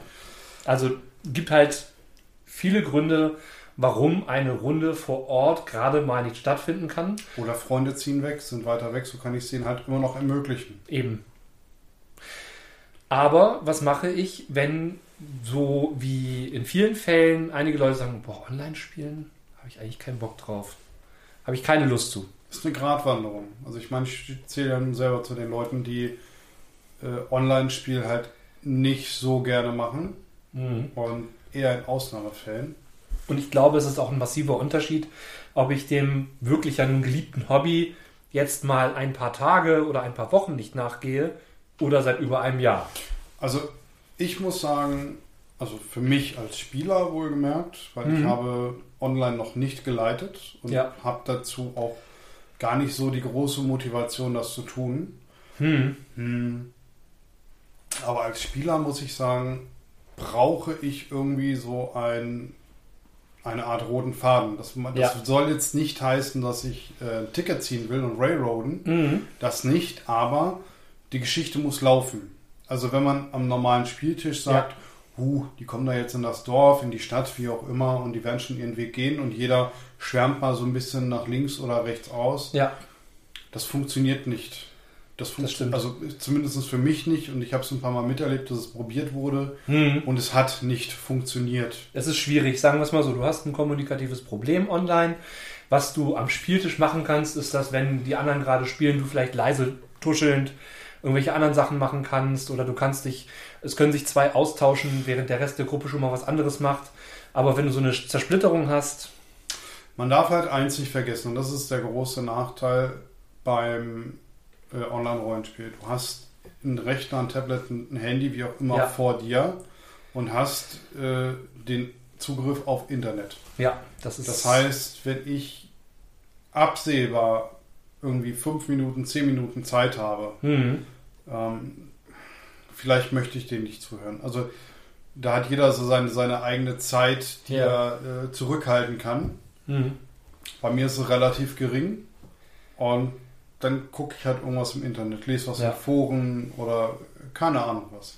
Man muss halt äh, als Spielleiter, und ich glaube, das ist die große Herausforderung, online noch mehr Action bieten, und zwar für alle Spieler möglichst gleichzeitig, als das schon offline der Fall ist. Also während offline tatsächlich, ähm, ich sag mal, auch mal zwei Spieler ihre Rolle ausspielen können, ähm, mit einem Ohr zuhören, während die anderen gerade was anderes machen, so ungefähr, mit dem Spielleiter, ja. ja ähm, ist das online einfach auch nicht möglich. Also du kannst ähm, im Prinzip nur denjenigen, die gerade reden, zuhören. Und das kann auch wirklich immer nur einer zur gleichen Zeit reden. Dieses Tuscheln ist halt wirklich schwierig, wenn du die anderen noch gleichzeitig hören willst. Das ist auch das ja. Problem, die Funkdisziplin, wenn man so möchte. Ja, also total. dieses gegenseitige Ausreden lassen. Ähm, und das, das, hat zwei Schwierigkeiten. Denn einmal, wenn ich nicht ausreden lasse, mhm. Äh, dann habe ich dieses Stimmgewirr. Und wenn ja. ich zum Beispiel mit Kopfhörern das habe oder mit Lautsprechern, das ist eigentlich egal. Dann habe ich dieses geballte Stimmgewirr aus den äh, Lautsprechern. Du hast halt ähm, alle Stimmen aus der gleichen Quelle, ja. was dazu führt, dass noch stärker als am Tisch du die Stimmen nicht auseinanderhalten kannst. Wenn ich am Tisch sitze und so wie wir uns jetzt ja. hier mit knapp 1,50 Abstand, ne, wunderbar Corona-konform, wie man so schön sagt, genau. ähm, unterhalten ähm, und am anderen Ende sitzt noch ein Spielleiter und unterhält sich dann über Eck nochmal mit jemandem anders. Mhm. Das geht. Wenn, genau, wenn, wenn, wenn, geht. wenn die äh, Unterhaltung entsprechend tonal quasi gesenkt wird, ja, mhm. jetzt nicht irgendwie ähm, quer über den Tisch gebrüllt wird oder ähnliches. Ich habe übrigens gerade nochmal nachgeschaut, ich, hab, ich führe gerade so ein bisschen Statistik, ich habe schon 17 Runden gespielt dieses mhm. oder geleitet dieses äh, Jahr und die waren alle online. Das heißt, ich habe zwölfmal geleitet und fünfmal gespielt. Ja. Das ist schon eine ganze Menge. Das ist auch mehr, und jetzt kommen wir wieder zu den Vorteilen, als ich das offline gemacht hätte. Äh, das möchte ich anzweifeln, weil da hättest du noch deine Konrunden dazu. Ja, aber bis jetzt hätte ich noch nicht so viele Konrunden gehabt. also, ja, also eine Heinz-Con kommt, äh, da werde ich auch wieder Konrunden ja. machen. Ähm, die kommen ja trotzdem jetzt. Also ich ich habe ja viele Online-Cons mitgemacht. Ähm, die fallen also trotzdem irgendwie in meine Statistik mit rein. Nur ähm, hat das eine andere Qualität gewonnen. Ich finde halt die Hürde wesentlich geringer, vor dem eigenen Rechner zu sitzen und ähm, sozusagen die Runde zu starten, als wenn man noch irgendwo hinfahren muss. Du musst die Leute alle zusammenkriegen. Und ich habe das Gefühl, Ähm, die Terminbereitschaft ist bei vielen noch mal größer, wenn sie zu Hause in ihrem eigenen Sessel sitzen können und von da aus an der Runde teilnehmen können. Das sehe ich auch so, das ist mhm. korrekt. Das ist auch relativ entspannt. Ja. Das Problem ist, es ist nicht mehr so, so, so das Besondere. Ich nehme mir mhm. da nicht so besonders viel raus. Es, wenn ich zum Rollenspiel fahre und meine Frau fragt mich, wann bist du zu Hause? Keine Ahnung, wie lange wir spielen. Wir haben Rollenspiel. Ja. Ja. Ähm, das ist irgendwie was anderes. Das ist dann ein Event. Das stimmt. Und Online-Rollenspiel eher nicht so. Also zumindest für mich nicht. Man muss dazu aber auch sagen, so wie wir, also gerade ja. wir beide und auch hier in unserem Umkreis die Leute spielen, ähm, ist das ja auch mehr als nur das Zusammenkommen, um zu spielen. Oft isst man mal was zusammen, ja. dann sitzt man zusammen, ähm, äh, unterhält sich noch mal ein bisschen vorher und tauscht, tauscht sich über Dinge aus. Es sind ja auch viele mit denen wir spielen, sind ja auch Freunde von uns. Das ist ja nicht so, dass es einfach nur irgendwelche Leute sind, die man irgendwie kennt. Ja, die sind auch mal dabei, so ungefähr. Aber der Großteil sind schon Freunde, mit denen man spielt. Klar, Rollenspiel mhm. verbindet und genau. da sind Freundschaften draus gewachsen. Mhm. Und wahrscheinlich ist das auch der, äh, einer, einer der Punkte, warum für mich äh, Online-Rollenspiel nicht so gut funktioniert. Ja. Weil der wichtige, der für mich wichtige Aspekt einfach wegfällt. Nämlich mhm. dieses mhm. eigentliche Zusammensein. Man ja. trifft sich nur für das Spiel ja. Man könnte sich jetzt natürlich auch eine halbe Stunde vorher einloggen und erstmal müssen man ein bisschen miteinander quatschen. Mhm. Vielleicht wäre das eine Option. Was, was würde dich denn jetzt als jemanden, der nicht so sehr auf Online-Rollenspiel steht, was würde dich motivieren? Naja, also zum einen könnte man sagen, ich habe Zugriff auf äh, Spielerinnen und Spieler, die weggezogen sind. Ja. Ja.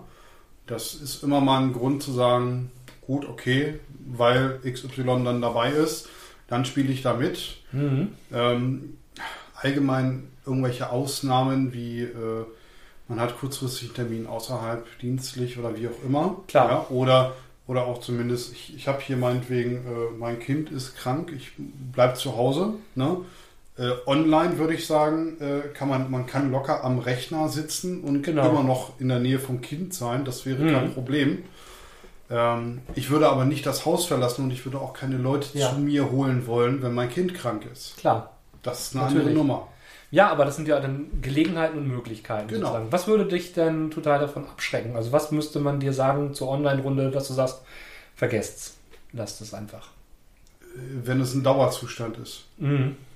Also wenn du jetzt sagst, hier, wir haben eine super tolle, also total tolles System und würde mich total antriggern. Ja. Und ich würde eine, eine Kampagne machen und du würdest mir die schildern. Ich würde alles super finden. Und wenn du sagst, aber die findet nur online statt, dann würde ich sagen, okay, dann nicht. Okay. Gibt es noch andere Sachen, irgendwelche, ich sag mal, online-spezifischen Dinge, die dich abschrecken würden, so wie bestimmte Plattformen oder bestimmte Voraussetzungen oder? Naja, also bei Plattformen, ich glaube, möchte behaupten, dass ich fast alle irgendwie gekauft und ausprobiert habe. Mhm. Ähm, ich habe mich zu wenig damit beschäftigt, als dass ich jetzt wirklich sagen könnte, das ist gut oder das ist schlecht. Ja. Roll20 fand ich so ein bisschen hakelig. Das äh, hat mich jetzt nicht so richtig befriedigt. Ja, das ist, ja, das hat, das, da ist viel passiert. Kann sein, kann mhm. sein. Ähm, Fantasy Grounds haben wir ausprobiert, das war auch irgendwie okay. Mhm. Ne? Da habe ich dann auch diese, dieses Bezahlding. Da fand ich, da fand ich relativ gut. Wir hatten äh, ja. Kusulu mitgespielt und äh, du konntest alles quasi dann hochladen, weil Jan diesen, diesen Master Pledge hatte. Du kannst ja ähm, tatsächlich auch bei, gerade bei Fantasy Grounds, auch für viele Systeme ganz, ganz viele Supplements kaufen. Ne? Ja, ja. Ja, das bietet Roll20 ja auch. Das ja. sind ja so, das sind ja so die, großen Plattformen. Ne? Dann gibt es ja noch ein bisschen kleinere. Tabletop Simulator fällt mir noch ein. Ja, großartig. Den mag ich total gerne, ähm, weil er mir noch am ehesten das Gefühl verleiht, an einem Tisch zu sitzen. Ja, ja, aber. also, weiß ich. Ist der einzige Aspekt, ne? Ja. Also sozusagen, ähm, äh, was die äh, Würfelmechaniken angeht ähm, ist es stark davon abhängig, welches System ich spiele. Also äh, wenn man zum Beispiel bei Road20 Splittermond spielt, das ist offiziell vom Verlag unterstützt. Mhm. Also das ist ähm, die Implementierung wird tatsächlich professionell begleitet und betreut ja. und äh, derjenige, der das da implementiert hat, nochmal Shoutout an Loki. Dankeschön, dass du das ja. für uns machst.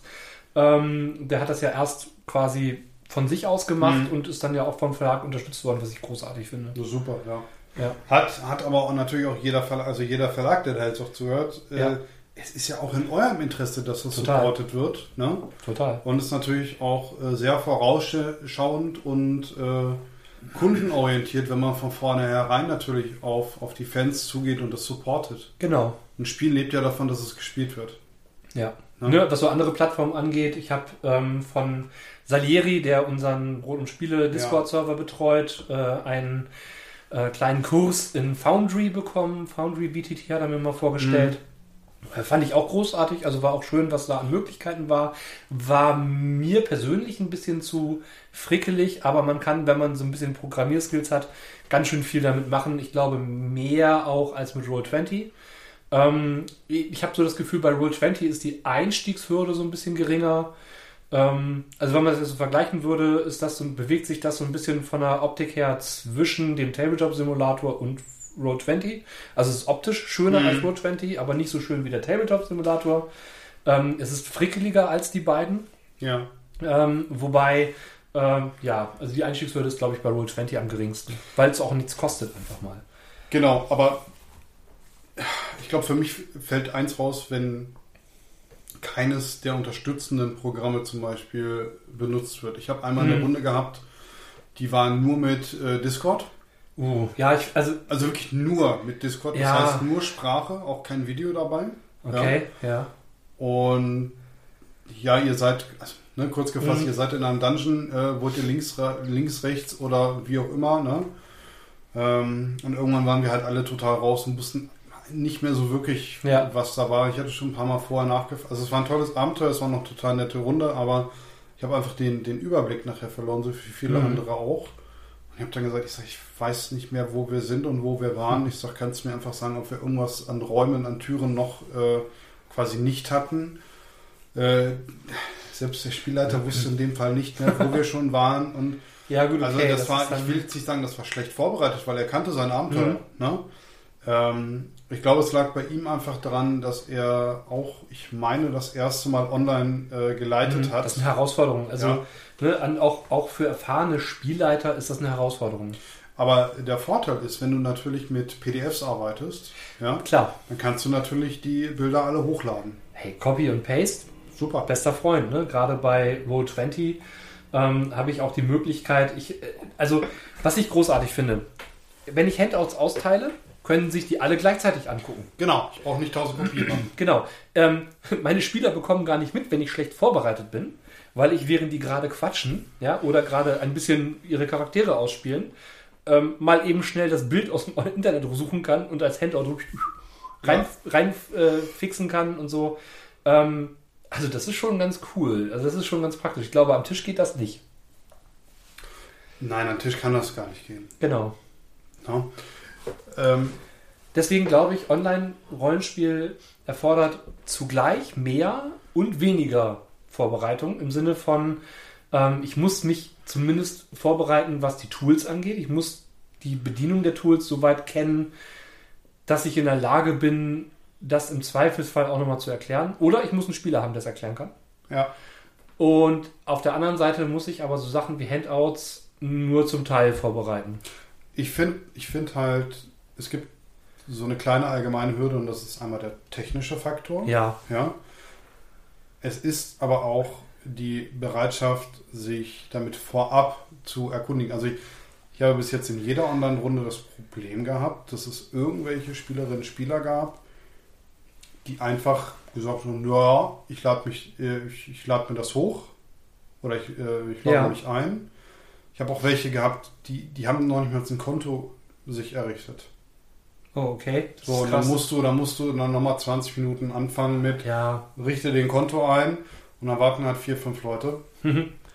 Und das ist halt echt ätzend. Und denen musst du natürlich danach ja. auch noch das Programm erklären. Wir hatten mal eine Mitspielerin in einer Runde, wo ich selber nur mitgespielt habe und ich wusste nicht mal ihre E-Mail-Adresse.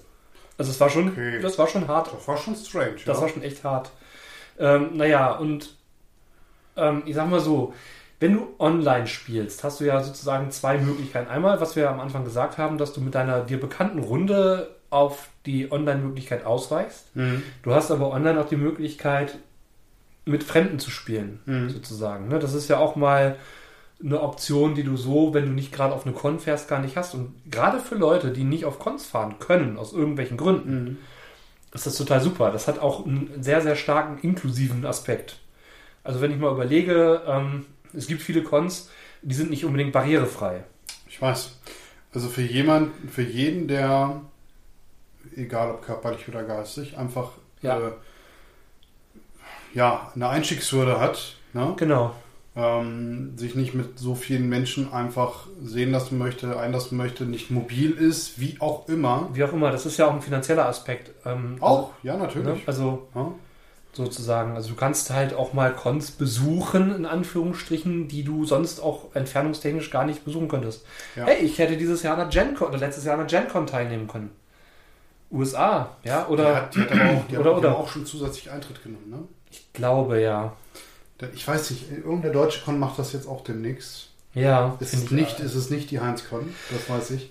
Ich bin mir nicht sicher, was ich davon halten soll. Denn die meisten Cons sind ja gar keine profitorientierten Veranstaltungen. Wenn du aber Veranstaltungsmanager bist und so eine Con veranstaltest, die du sonst auf Profit ausrichtest, ja, es ist wie mit Online-Konzerten, ne? Also. Nee, nee, Online-Konzerte ist nochmal eine andere Nummer, weil das mitunter eine der wenigen Einnahmequellen von den Künstlern ist. Ja. Das, äh, der Handel mit Rollenspielen, hm. der geht aber weiter. Das ja. ist, ähm, Weil das Hobby halt online möglich ist. Richtig, ja. genau. Mhm. Ähm, wo ich so ein bisschen das Problem sehe, ist, was wird mir geboten? Mhm. Ja. Wenn ich ins Kino gehe, löse ich mir ein Ticket, gucke mir den Film an, genieße. Ja? Man muss auch dazu sagen, das Bereitstellen von Infrastruktur, um eine Online-Veranstaltung in der Form zu, zu machen, die sind im Rollenspielbereich einfach nicht riesig, muss man dazu genau. sagen. Ähm, diese Bereitstellung ist im Grunde, wenn man es richtig macht, nicht kostenpflichtig. Also du hast halt die Möglichkeit, äh, Discord zu nutzen ja. und solange du, selber kein, solange du selber kein Geld einnimmst, nutzt es ja auch nicht kommerziell. Genau. Ne? Es ist ja. Das wäre jetzt was anderes. Wenn ich jetzt zum Beispiel sage, ich mache jetzt hier eine Online-Con jederzeit, ich sage jetzt mal 10 Euro Eintritt. Ja. ja. Aber für diese 10 Euro Eintritt kriegt jeder drei Grundregelwerke von unserem Verlag for free. Als PDF, ja. Ja, na klar. Ja, genau. Ja, ja, ja. Ja, ja gut, wäre eine Option, ne? Ja. Das, ja, was, was man machen könnte, ja. Ja, ob das jetzt mit der Buchpreisbindung vertretbar ist, kann ich nicht sagen, aber das ja, wäre jetzt nur eine Idee. Gut, ne, also. Genau. Also, also in England, USA und Co. wäre das natürlich kein Problem. Ja, das stimmt. Sollte man mal drüber nachdenken. Genau, ja. Ja, also, ähm, um nochmal so zum Hauptthema quasi oder zum, zum Inhalt zurückzukommen, Motivation. Ja. Was motiviert Leute online zu spielen? Also ich habe Leute in meinem Freundes- und Bekanntenkreis, die haben überhaupt gar keine Lust online zu spielen. Mhm. Und die habe ich jetzt seit über einem Jahr weder gehört, noch gesehen, noch sonst irgendwas. Die sind irgendwie so völlig aus meinem Fokus verschwunden zu größten Teilen. Also, mhm. das ist, ich finde das total schade. Also, das gerade, das ist ja so ein verbindendes Hobby, aber ja. ne, ich, es ist ja nun auch von vielen Seiten versucht worden, viele andere zu motivieren, aber ähm, ich meine, das ist eine Entscheidung. Ne? Also, wenn jemand sagt, ich habe da keinen Bock drauf, ist es ja auch in Ordnung. Ich finde es halt schade, weil dadurch halt auch der Kontakt so ein bisschen einbricht. Gut, aber aus, aus dem sozialen Aspekt gibt es ja andere Möglichkeiten, sozial gesehen noch ja. weiter im Kontakt zu bleiben. Ja, klar. Das, äh, ich äh, nehme dann nur noch mal das Skype-Essen ja. als Beispiel auf. Ne? Also für die, genau. für die lieben Mithörer, Mithörerinnen. Äh, ich, ich, hatte vor, vor ein paar Wochen äh, per Skype mit acht Leuten in Summe zusammen gegessen. Ja. Das lief vier, fünf Stunden lang.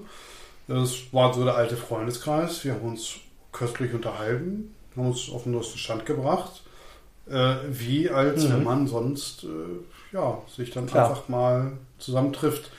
Klar, der Service ist im Restaurant besser. Hier musste ich selber aufstehen. ja, ne? Genau. Aber gibt Schlimmeres. Ne? Aber das Trinkgeld ist geringer.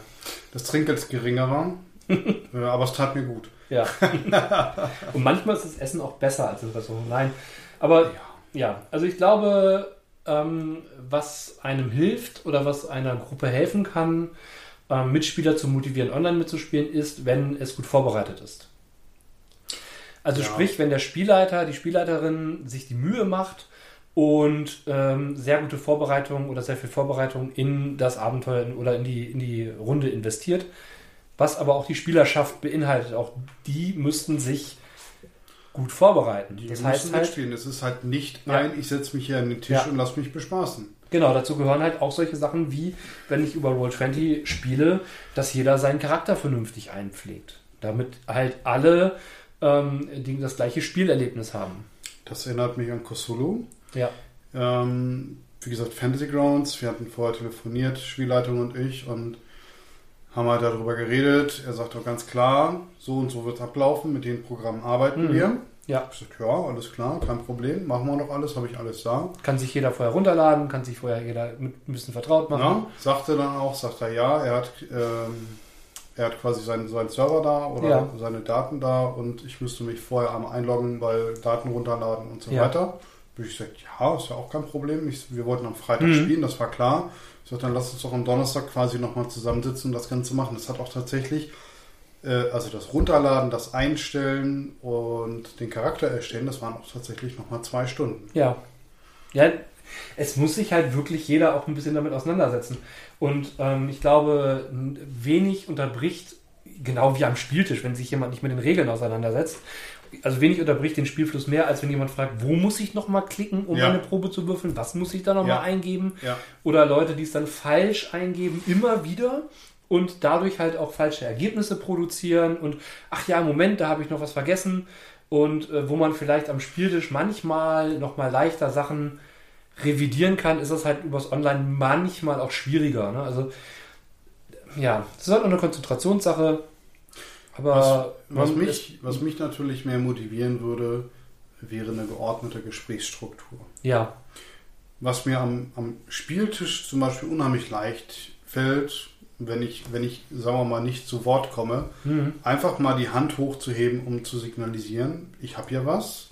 Ich melde das in Anführungsstrichen an. Ich möchte euch aber jetzt gerade nicht ja. zwischengrätschen, weil selbst wenn ich einen forschen Charakter hätte, ähm, immer dazwischen zu schreien, das ist halt unangenehm. Nervt die ganze Runde.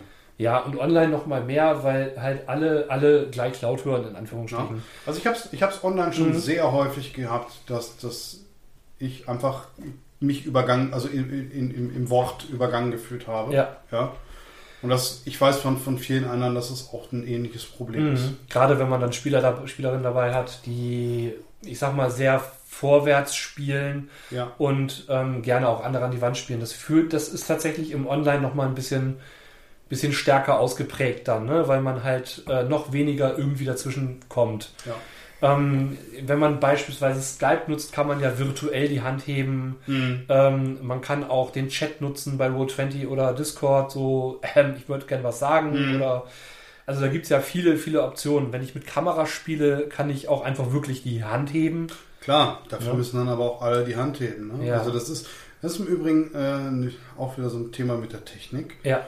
Disziplin, Weil ja ich sag mal, ein Handy, ein Smartphone hat nahezu jeder heute. Das heißt, jeder könnte im schlimmsten Fall auch nur übers Handy, aber er könnte mitspielen. Genau. Äh, ich brauche aber auch eine ordentliche Verbindung. Man braucht eine halbwegs vernünftige Verbindung und ähm, ich habe festgestellt, dass es in vielen Fällen auch einfach angenehmer ist, mit Kamera zu spielen. Ja.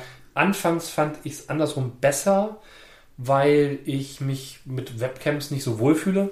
Einfach. Ja, ist okay, ähm, aber weil ich diesen gerade diesen diesen ähm, ja diesen Zoom-Müdigkeitseffekt besonders bei mir spüre, dass wenn man halt ständig unter Dauerbeobachtung steht, ähm, man halt äh, ja sozusagen sich unwohler fühlt, aber da hat man im Online ja auch die Möglichkeit, einfach mal mit dem Stuhl ein Stück zur Seite zu rücken und dann vielleicht mal nicht im Kamerabild zu sehen zu sein. Und wenn man dann wieder was sagen will, kann man ja wieder reinrücken, so ungefähr. Ne? Also es ist ja. ja das stört mich jetzt überhaupt nicht. Genau. Also das ist aber das liegt auch vielleicht daran, dass ich ja nun wöchentlich meinen mein, äh, Webunterricht habe mhm. und ja, da es einfach die Netiquette ist, die Kamera anzuhaben. Viele mhm. machen, es ist, ist ja. keine Pflicht, viele machen das auch nicht und das ist auch okay. Aber ich möchte den Dozenten oder die Dozentin ja auch sehen mhm, und genau. so sehe ich es halt bei der Spielleitung auch, auch allein um Emotionen zu sehen. Ja, mich stört es mittlerweile auch nicht mehr. Also es ist tatsächlich so, dass die Gewöhnung da jetzt mittlerweile sich über diese Zoom-Müdigkeit hinweggesetzt ja. hat. Ähm, ich habe aber auch Mitspielende in Gruppen, die einfach keine Webcam haben. Das aber ein Handy haben sie, oder?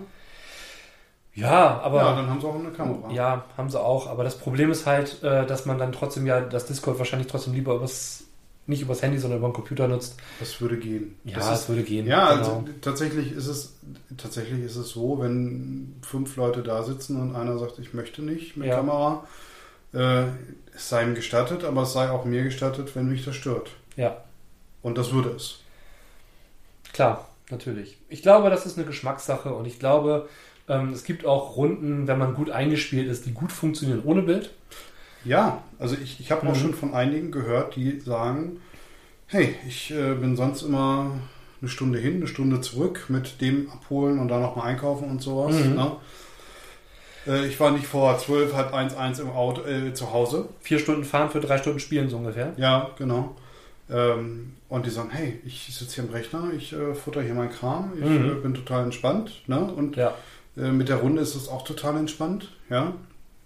Hm, genau. Ich, kann, ich, kann mir das, ich kann mir das vorstellen, dass wir äh, das vielleicht auch in erzählstrukturierten Spielen ja, besser hinkriegen. Äh, wenn man auch vielleicht nur mit zwei, drei Leuten spielt. Dass man also Ja, wirklich also einen schöneren Gesprächsfluss hat. Gruppengröße ist ein wirklich, wirklich wichtiger Faktor. Ja. muss man dazu sagen. Also ich habe Runden mit sechs Spielern und das finde ich schon sehr anstrengend. Am Tisch geht das gerade noch so. Online finde ich drei oder vier Spieler eigentlich wesentlich angenehmer, Ja. Muss ich dazu sagen. Ich, denke, ich, denke, ich denke, man muss es oder sollte es online einfach ein bisschen mehr regulieren. ja. Deswegen habe ich für die HeinzCon auch meine Runden mit vier Spielern angemeldet. Ja. Genau. Ja, wie sieht es denn bei euch da draußen aus? Habt ihr den ultimativen Tipp oder das ultimative Motivationsgespräch, das ihr euren Spielern anbieten könnt? Oder habt ihr vielleicht noch ganz andere Tools, die wir noch gar nicht genannt haben? Vielleicht ist das ja eine schöne Ergänzung für alle anderen da draußen auch. Genau, wir würden uns über eure Kommentare freuen und wenn auch ihr Teil unseres Podcasts werden wollt, ja, so We Want You. Meldet euch bei uns. Äh, Genau. Wir machen einfach einen Termin aus und Ja. Ihr erreicht uns äh, unter anderem auf Facebook in unserer, auf unserer Seite oder auf Twitter unter php-cast. Und demnächst äh, auch unter Instagram. Aber äh, das dauert noch ein bisschen, bis wir das neue Logo haben. Genau. Wir wünschen euch was. Bleibt gesund und spielt weiter.